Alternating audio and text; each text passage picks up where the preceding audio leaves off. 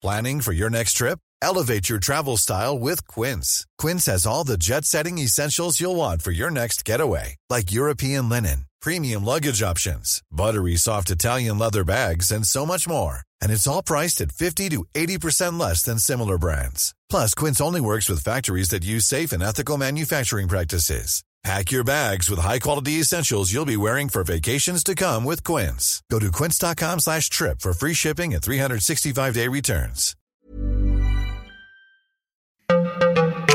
Quel est le point commun entre Cathy Switzer, la première femme à avoir couru le marathon de Boston, et une skateuse qui donne rendez-vous à d'autres femmes pour se faire une place dans un skatepark essentiellement fréquenté par des hommes? L'idée de conquête. Bienvenue dans Conquérante, le podcast de Mademoiselle qui fait parler les sportives. Comment le sport, l'envie et l'ambition leur ont permis de se dépasser, de briser les barrières et de repousser leurs propres frontières. C'est ce que tu vas découvrir dans ce podcast. J'espère que Conquérante saura t'inspirer à mener tes propres conquêtes à travers les témoignages de meufs, comme toi et moi, qui ont osé prendre leur place et la défendre. Merci à Adidas de soutenir ce podcast. Merci d'écouter ce cinquième épisode de Conquérante dédié au judo. Océane est allée à la rencontre de Laure, 25 ans, qui pratique ce sport depuis ses 5 ans. Avec deux entraînements par semaine, elle a besoin de sa dose hebdomadaire. Elle t'explique pourquoi le judo n'est pas du tout violent, contrairement à ce qu'on pourrait croire a priori. Tu entendras aussi Atina Marmora, fondatrice de l'association Révèle, et meuf 100% inspirante qui va te faire comprendre l'importance du sport dans la construction de la confiance en soi. Autant te dire que tu vas écouter deux meufs chamées, j'espère que tu es prête. On commence cet épisode avec Laure qui t'explique comment le code moral du judo l'a inspirée jusque dans son quotidien et pourquoi elle n'est pas prête d'arrêter de monter sur un tatami. Bonjour Laure. Bonjour. Je suis ravie de t'avoir avec moi. Oui, moi aussi. Euh, tu viens nous parler de ton sport qui est le judo. Oui. Euh, Est-ce que tu peux me raconter euh, ton souvenir de sport le plus marquant? Que tu as en tête Euh, le plus marquant qui correspond donc du coup à mon sport, c'est le jour où mon professeur il m'a remis ma ceinture noire de judo. Euh, c'est pas le plus haut niveau, mais euh, c'est pour moi le niveau le, le plus important et qui entraîne un, un tournant euh, dans sa pratique. Et du coup, c'était vraiment spécial ce jour-là. Ça se passe comment quand on te remet ta, ta ceinture noire? Euh, alors, euh, passer sa ceinture noire, il y a plusieurs étapes. Euh, il y a trois étapes différentes. Il faut présenter euh, d'abord un enchaînement euh, de prises qui s'appelle, ça s'appelle un kata. Et euh, ensuite, il faut marquer un nombre de points euh, par compétition et euh, faire une après-midi donc sur le lieu de la compétition à faire de l'arbitrage et aussi commissaire sportif donc dans la partie d'arbitrage et de gérer les poules des compétitions. Donc il faut faire euh, ces trois étapes pour avoir sa ceinture noire et en fait après euh, donc on envoie à valider au département. Et euh, une fois qu'on a validé mon professeur nous prend rassemble tout le tout le groupe et en fait on vient auprès de lui. Et là bon moi j'ai eu un discours et d'encouragement et de félicitations pour pour ça. Le jour où il me l'a remise en main propre voilà. Et quand on est enfant et qu'on commence assez tôt ce qui a été mon cas on a des demi ceintures entre pour parce qu'il faut avoir 14 ou 16 ans pour avoir la noire, donc euh, on peut pas la passer euh, non plus très jeune, la noire. C'était quand du coup la première fois que t'es montée sur un tatami? Euh, J'avais 4 ou 5 ans, mais j'étais très déterminée à vouloir euh, le faire parce que ma mère m'avait inscrit à la danse classique. Ou à la danse C'était pas ta cam. C'était pas ma cam du tout et euh, elle m'a dit débrouille-toi, va voir le prof si tu veux absolument faire ce sport. Et du coup je suis allée, je suis allée m'inscrire et voilà. Laure, 5 ans, va s'inscrire toute seule au judo. ok. voilà. J'imagine que faire un, un sport de combat, ça entraîne quand même quelques, quelques craintes, euh, quelques appréhensions. Est-ce que t'en as eu toi? Non, moi je voyais pas ça quand j'étais petite. C'était un- une manière d'aller se défouler. euh. Est-ce que t'as déjà eu peur de pas être à ta place en fait euh, sur un tatami? Non, jamais. C'est là même où je me sens le mieux. Il n'y a pas de, il y a plus de barrière ou parce que on est tous en uniforme, en kimono, donc il y a plus de, de différence finalement. Il y a parfois certains garçons qui ont un ego un peu supérieur et qui aiment pas euh, perdre face à une fille, mais bon, ils sont remis à la place euh, par les autres derrière, donc. euh, Ça t'est déjà arrivé ça de- d'être face à un garçon et que tu sentes que il a un peu il avait un peu mal à son ego euh, parce que tu l'avais battu? Ouais. Ouais, ouais, ça m'est arrivé où des fois il se laisse faire au début en se disant on va pas lui faire mal et tout, et finalement bah je le mets par terre et euh, du coup il devient plus dur euh, après. Est-ce que quand tu parles de judo, t'as la sensation qu'il y a des idées reçues sur ta discipline ou des, gens qui ont des a priori sur ta discipline? Euh, Oui, un peu. Alors le fait qu'on soit pas féminine, qu'on soit très garçon manqué ce qui est pas forcément vrai. Il y en a, mais pas pas tout, hein, loin de là. Et sinon, c'est euh, plutôt le côté euh, qu'on peut être violente. Moi, j'ai eu des réactions de, de garçons euh, qui, par exemple, lorsque je leur dis que je vais faire du judo, ils ont un mouvement de recul ou tout de suite, ça y est, je peux je peux les, leur faire mal et voilà. C'est pas vrai non plus. Car genre à chaque fois, je dis mais je fais pas de mal à une mouche, donc faut pas s'inquiéter quoi. c'est un sport de défense. Par exemple, contrairement au karaté qui est un sport d'attaque. Mais en fait, euh, judo, c'est voie de la souplesse en japonais, euh, donc la traduction.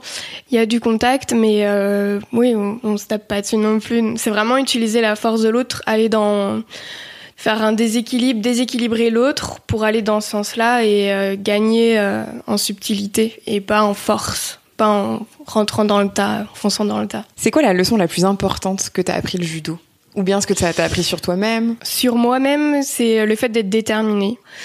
Et après, euh, le, le, judo, il a un code moral qui est affiché euh, sur le tatami, dans, dans, la salle où on pratique. Et je pense que moi, je m'en suis toujours un peu inspirée. Donc, euh, ça parle de respect, d'honneur, d'amitié, tout ça, donc de politesse. Et finalement, j'ai appris tout ça finalement via mon sport aussi. Tu disais aussi quand tu nous as écrit que tu pouvais pas vivre sans le sport aujourd'hui. Qu'est-ce Ouais. que ça t'apporte concrètement au quotidien? C'est un défouloir, c'est euh, vraiment une manière de, de se vider la tête euh, pendant donc une heure et demie, deux heures, euh, voilà, de penser que à, que son corps finalement. Est-ce que tu as une anecdote, euh, un événement qui t'a fait te sentir vraiment puissante, euh, conquérante, invincible sur le tatami? Euh, quand donc du coup j'ai eu ma ceinture noire et euh, ça s'appelle aussi le premier dan. Et là je suis en cours de passer euh, le deuxième dan. Et euh, le jury qui nous a reçus pour passer pour présenter nos enchaînements donc mon kata euh, c'était le jury qui m'avait refusé avant euh, lors du premier dan et qui euh, m'avait refusé euh, pour des questions pas vraiment très agréables où on nous a renvoyé en disant de toute façon vous êtes jeunes, vous êtes des filles, vous reviendrez. Très très très gentil. Et lorsque j'ai repassé, j'ai passé du coup pour le niveau euh, au-dessus, donc le deuxième dan, je me suis rendu compte au dernier moment que je repassais devant ce jury-là. Et du coup, bah, j'ai donné vraiment le meilleur moi-même avec ma partenaire. Et euh, là, cette fois-ci, on a eu les félicitations et euh, c'était très très agréable de leur part. C'était un peu une vengeance. quoi. Ils ont jamais su euh, leurs propos avant, mais dans ma tête à moi, euh, c'était parfait. Quoi. Et du coup, quand ils t'avaient recalé la fois d'avant, c'était ils vous avaient dit parce que vous êtes des filles et parce que Ouais. vous êtes jeunes, c'est ça? Ouais, en fait, ils ont pas voulu euh, nous expliquer vraiment en détail euh, ce qui manquait à notre présentation, à nos katas, et euh, en nous balançant un peu à la figure, euh, voilà, en nous renvoyant un peu, euh, vous êtes jeunes, c'est pas grave, vous inquiétez pas, vous avez le temps, vous êtes des filles. Et alors, je pense que c'était plutôt le jeune qui comptait et pas le fait qu'on soit des filles, mais bon. Le mot est parti avec et euh, moi je l'ai retenu quoi. Genre ça m'a fait très mal ce jour-là euh, d'être abaissée un peu à ma condition féminine et pas à mon sport en général quoi. Et justement, après cet événement-là, comment, comment tu te sens? Tu te dis juste, euh, faut que je redouble d'efforts ou qu'est-ce que ça t'a Non, je me suis dit que c'était des vieux cons et que c'était juste ça. Ils Euh, étaient mal lunés ce jour-là. Est-ce que c'est important au judo l'esprit de groupe Même si t'es seul au final dans tes combats, est-ce que c'est important euh, le groupe? Ce qui est super important, c'est d'avoir un partenaire avec qui on s'entend bien, parce que euh, quand on s'entraîne, on n'est pas en combat et du coup, la personne qui est la meilleure euh, pour te rectifier dans ta position, c'est finalement ton partenaire qui est au plus près euh, pour ressentir euh, ce qui est bien et ce qui va pas bien. Donc euh, si la communication elle est pas ouf et si t'es pas à l'aise avec le partenaire et bah tu feras pas du du bon judo par exemple pour les katas. On est deux à, s'entraîner et à présenter euh, cet enchaînement euh, de techniques. Et euh, ça se ressent tout de suite. Si on a une dispute avant, si on, est fatigué, voilà, si on a un petit froid et ou si ça va très bien, et ben on fait pas le même le même kata, il a pas la même force ou la même amplitude au niveau des chutes par exemple. Voilà. Pour les katas, euh, c'est, je me suis entraînée donc avec euh, deux amies. Euh, une qui est vraiment ma meilleure amie. Pour le premier dan, on l'a vraiment travaillé ensemble. Et le deuxième dan, c'était plus avec une copine que je vois un peu moins en ce moment, mais bon, elle m'a beaucoup apporté et du coup, je suis, je pense toujours à elle finalement parce que je suis très fière d'avoir eu ce kata avec elle. Donc voilà. fin hiver printemps l'année dernière, on faisait entraînement pratiquement tous les soirs. Mais après, c'était voulu, quoi. Genre, euh, on avait discuté justement la communication avec ma partenaire à ce moment-là était très important parce que euh, euh, ça servait à rien d'aller s'entraîner un soir si l'autre était trop fatigué ou si l'autre n'avait pas la tête à ça parce qu'il y avait un examen le lendemain. Donc, le pire conseil qu'on t'ait donné, qu'est-ce que c'est? Alors, c'est un conseil ou plutôt une blague, mais je suis une nature très calme. Et du coup en compétition euh, avant de partir en compétition euh, mon prof me disait sois méchante. Euh, fais les yeux méchantes pour intimider le partenaire et prendre le dessus ça a jamais marché avant un combat tu te sens comment? C'est quoi un peu tes rituels pour te préparer alors je fais pas beaucoup de compétitions donc j'ai pas forcément de rituels mais c'est surtout que euh, j'essaie de gérer mon stress parce que je me fais un peu bouffer euh, par ça et euh, c'est de me dire que je dois, je dois gagner quoi. Genre, c'est l'objectif. Ouais. En tête. Ouais. Est-ce que tu as rencontré des échecs ou des obstacles pendant ta pratique sportive du judo qui t'ont rendu service et qui t'ont fait grandir? Oui. Bah, par exemple pour les katas, pour avoir son premier dan, nos katas, on les a passés trois fois avec ma copine. Bon, la Première fois, on savait qu'on l'aurait pas, on allait là pour se déstresser et voir comment se passait une présentation. La deuxième fois, nous a fait très mal. En plus, on s'est fait un peu euh, rabrouer euh, par le jury, donc ça a été plus compliqué. Et du coup, la troisième fois, on est arrivé plus, plus, plus forte. Et pour le deuxième dan, on l'a loupé aussi. Euh, je l'ai présenté deux fois aussi. Et pareil, la première fois a vraiment servi à débloquer tout pour que le deuxième soit parfait. Ouais, c'était nécessaire quelque part. Ouais. Tu penses? Ouais, ouais. Est-ce que tu dois un jour arrêter le judo? Non. jamais. Jamais. Il faudrait que je puisse plus marcher ou que je puisse plus bouger pour ne plus en faire. Même là, dans la vie pro, euh, actuellement, t'en es à quel rythme d'entraînement? Ouais, Une heure et demie mercredi et deux heures le samedi. J'aime pas les louper, donc je m'organise à chaque fois pour aller et ça, voilà, c'est vraiment important. Euh, voilà. Ça fait partie de ton hygiène de vie, quoi. Oui. Eh bien, merci beaucoup, Laure. Merci à vous. C'est chouette euh, d'être venu nous parler du judo. Merci à vous. Merci à vous pour ce podcast parce que c'est cool de venir parler de ce genre de sport euh, au féminin en plus. Donc euh, voilà, merci. Even when we're on a budget, we still deserve nice things. Quince is a place to scoop up stunning high-end goods for 50 to 80% less than similar brands. They have buttery soft cashmere sweaters starting at $50, luxurious Italian leather bags, and so much more. Plus, Quince only works with factories that use safe, ethical, and responsible manufacturing. Get the high-end goods you'll love without the high price tag with Quince. Go to quince.com/style for free shipping and 365-day returns. Après l'or, Océane a interviewé Atina Marmora. La fondatrice de Revel te parle de pourquoi elle a monté cette association, de leur partenariat avec Adidas et la judoka Audrey Chemeo, championne du monde et quadruple championne d'Europe, qui va venir à la rencontre des jeunes filles soutenues par Revel. Bonjour Atina. Bonjour. Tu es la fondatrice et la directrice de l'association Révèle. Je suis ravie que tu sois là avec moi pour euh, cet épisode de Conquérante. Merci beaucoup d'être là. Mais merci pour l'invitation. Euh, pour commencer, est-ce que tu peux donc te présenter et présenter un peu l'association, euh, comment elle a, quand est-ce qu'elle a été créée et pourquoi elle a été créée? Alors l'association Révèle est, est, née en décembre 2013 et c'est parti d'un constat que j'ai fait sur le terrain. Donc avant de créer Révèle, j'étais formatrice et j'intervenais dans les lycées, euh, plutôt en banlieue parisienne, sur la question du projet professionnel, euh, de l'insertion professionnelle des jeunes. Et j'animais des ateliers. Et dans le cadre de ces ateliers, euh, je posais souvent la question aux jeunes filles bah, qu'est-ce que vous voulez faire plus tard? Et j'avais euh, systématiquement le droit au top 3 des métiers, c'est-à-dire puéricultrice, secrétaire et assistante de direction. Et euh, face à ces réponses qui étaient tout le temps les mêmes, je me suis questionnée. Je me dis mais qu'est-ce qui fait que ces filles choisissent toujours ces métiers-là? Pourquoi ceux-là en fait? Et en questionnant les jeunes filles, les professeurs, les associations de quartier, j'ai compris que les filles faisaient des choix de métiers qui étaient tout simplement présents dans leur environnement social et familial. Et qu'en gros, ces jeunes filles ne pouvaient pas rêver à être, je sais pas moi, architecte, si autour d'elles il n'y avait pas de femmes architectes. Et c'est là que je me suis rendu compte qu'en fait, avant de parler d'égalité des chances il fallait parler de questions d'égalité des rêves et que si les jeunes filles n'étaient pas euh, égales euh, euh, face aux rêves, elles ne pouvaient pas forcément avoir les mêmes égalités en termes d'insertion professionnelle et de développement de leur potentiel. À ça s'ajoute aussi un constat que les jeunes filles manquent de confiance en elles. par exemple, elles prenaient beaucoup moins la parole en classe que les garçons et euh, souvent, elle me disait qu'elle ne trouvait pas euh, de structure, ou en tout cas qu'elle n'avait pas d'espace où elle pouvait parler euh, librement de leurs problèmes, de leurs rêves, de ce qu'elles avaient envie. Et je me suis dit, bah tiens, qu'est-ce qui existe en France sur la question de l'orientation professionnelle des jeunes filles? Est-ce qu'on prend en compte la question du genre dans l'accompagnement au choix Et là, j'ai vu qu'il y avait beaucoup d'associations qui faisaient de l'accompagnement à la scolarité, mais que cette question des filles n'était pas traitée, qu'on savait pas comment faire.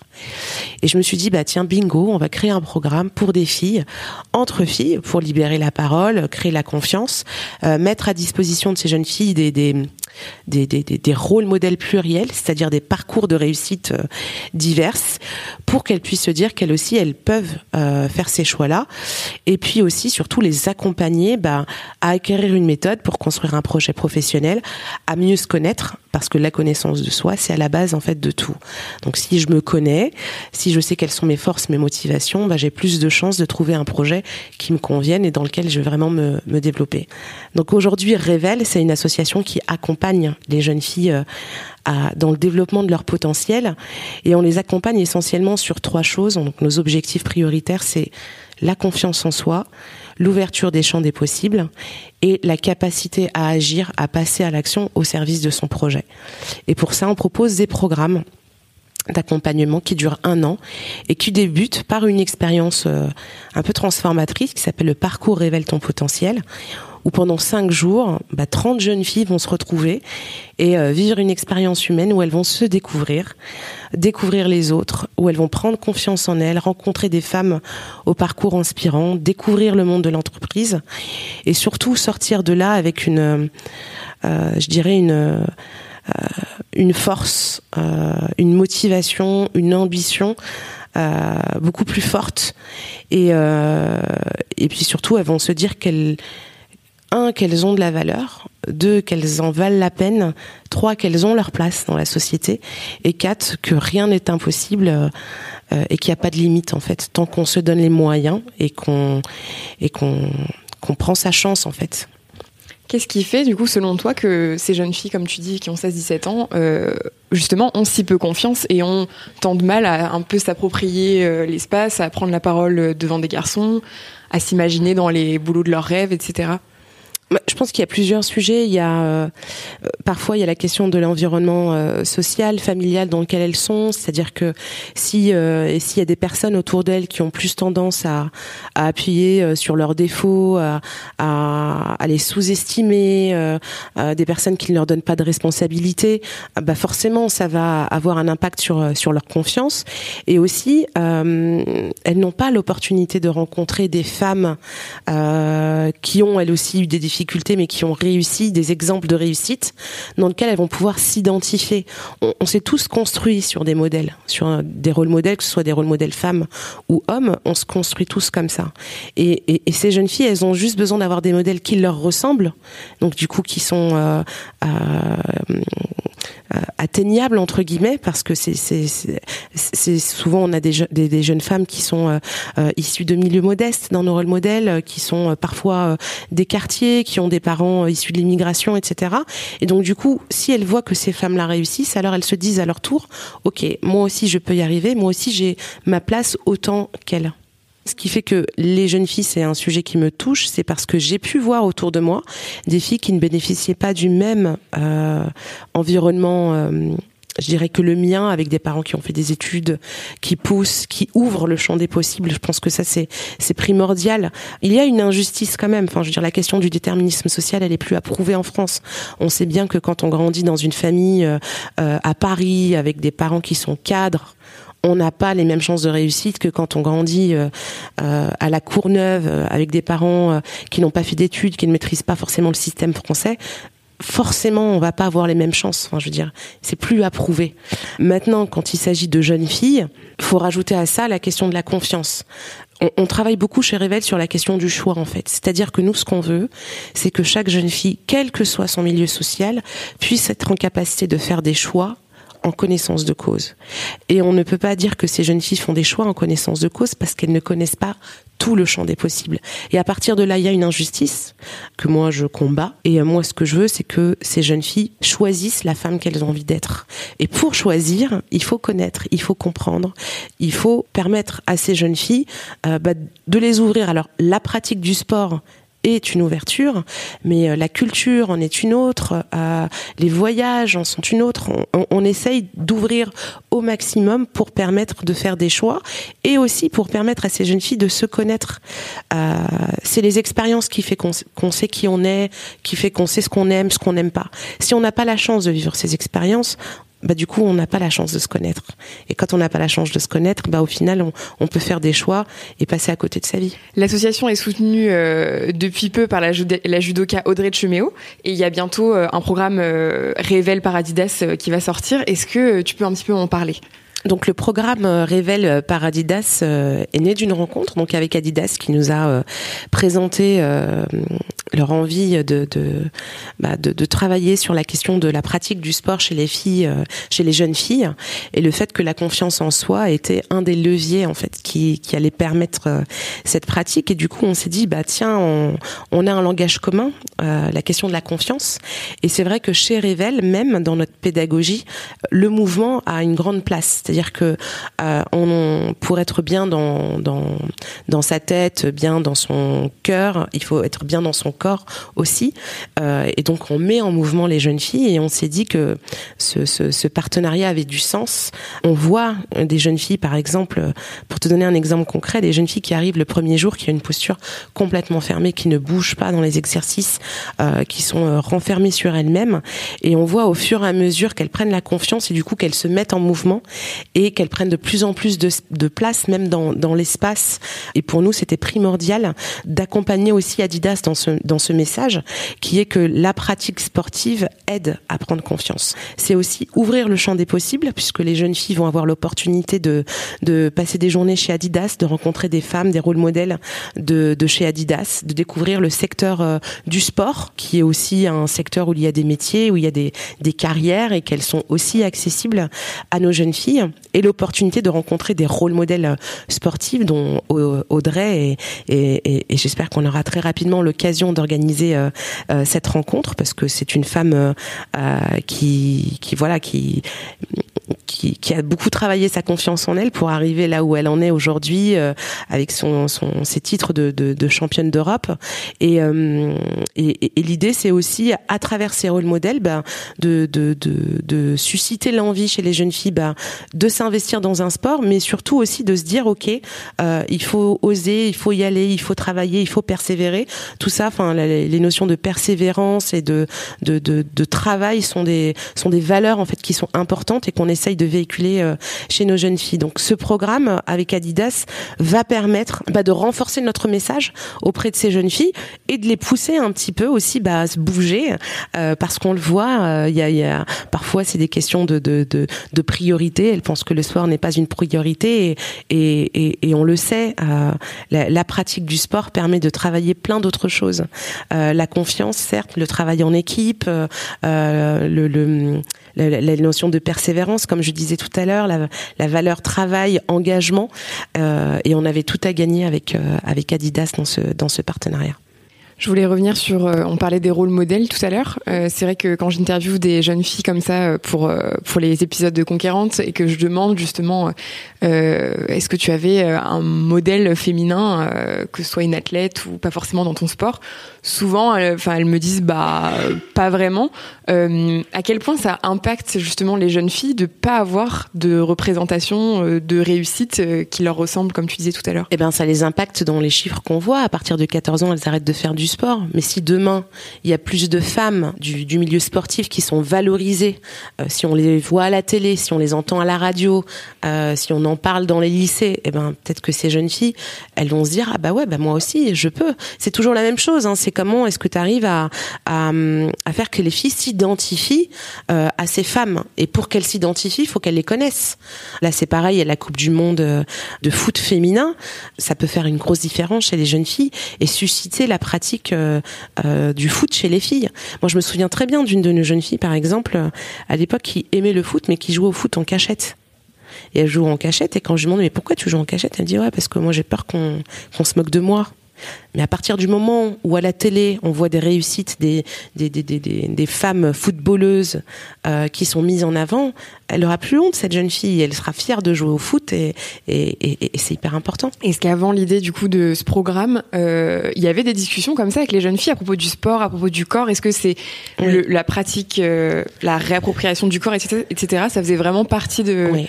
Ouais, ouais, c'est une vraie question et on le voit, on l'observe en fait chez les jeunes filles. Euh, celles, par exemple, euh, on, fait des exercices où les jeunes filles sont, sont en mouvement, on les amène à, à danser, ce genre de choses, et on voit euh, que certaines jeunes filles ont du mal avec leur corps, se trouvent pas belles, se trouvent grosses, se trouvent, enfin voilà, il y a des vraies problématiques qu'on connaît toutes les adolescentes. On est quand même à l'âge où son corps se transforme, on passe de jeune fille à femme. Enfin, c'est des choses qui sont pas forcément évidentes et les alors déjà, elles sont entre filles, donc elles ont plus confiance et, c'est plus facile pour nous de les mettre en mouvement. Et du coup, la pratique du sport euh, n'est pas, euh, c'est pas évident pour elles en fait. C'est pas évident dans le sens où euh, elles pensent que c'est pas important.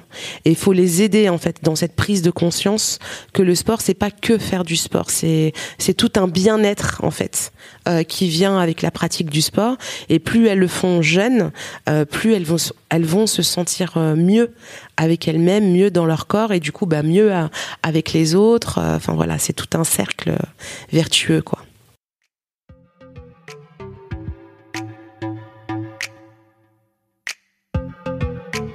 Dire après tout ça Je n'ai pas les mots tellement je suis impressionnée par tout le travail mis en œuvre par Atina et son équipe. Merci à elle et à Laure d'avoir participé à ce podcast et surtout merci à Océane d'avoir réalisé ces interviews avec brio. Je te retrouve très vite pour un nouvel épisode de Conquérante. D'ici là, n'hésite pas à mettre 5 étoiles et un avis sur Apple Podcast pour nous soutenir. Bien évidemment, tu peux aussi partager cet épisode à ton entourage s'il t'a plu et sur les réseaux sociaux en taguant mademoiselle pour que je vois ce que tu en as pensé. À vite pour découvrir tes prochaines héroïnes.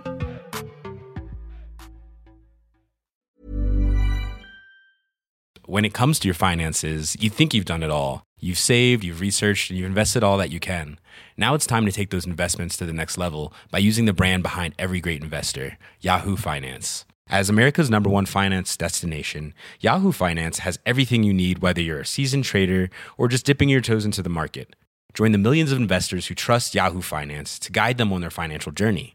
For comprehensive financial news and analysis, visit yahoofinance.com the number one financial destination, yahoofinance.com.